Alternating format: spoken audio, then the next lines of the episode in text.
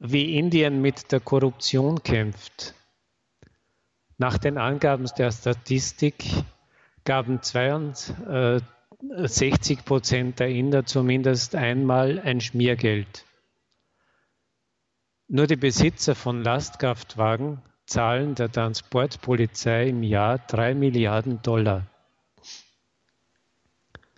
Businessmen bestechen die Sanitätsinspektoren, um in die Supermärkte abgelaufene äh, äh, Produkte zu liefern.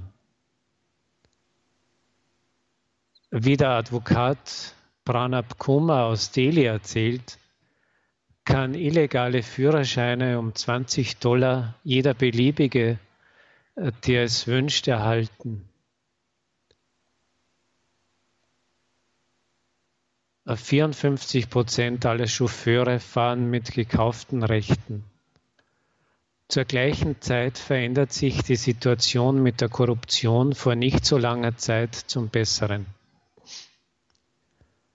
Im Rating Widerstand gegen die Korruption Transparency International befindet sich Indien auf dem 76. Platz und Russland nur auf dem 119. Platz. Worin besteht das Geheimnis des Erfolgs im Kampf mit der Korruption in Indien? Wir rufen die Leute auf, den Mund nicht beim Schloss zu halten, erklärt der Mitarbeiter des Pressedienstes Indien gegen die Korruption, Avin Singh. Wenn man bei dir Schmiergeld erpresst, ruf an, teil uns darüber anonym mit und gibt die ganze Information über den Erpresser. Noch vor zehn Jahren fühlten sich die Korruptionäre straflos.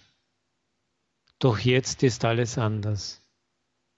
Im Jahre 2009 wurden von 120 von 524 Abgeordneten des indischen Parlaments der Korruption beschuldigt aufgrund von Informationen freiwilliger Helfer aus einfachen Leuten.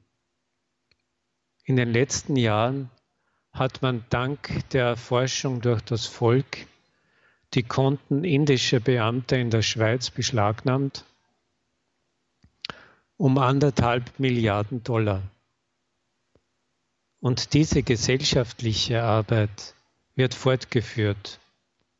Junge Freiwillige machen Dienst bei vielen Staatseinrichtungen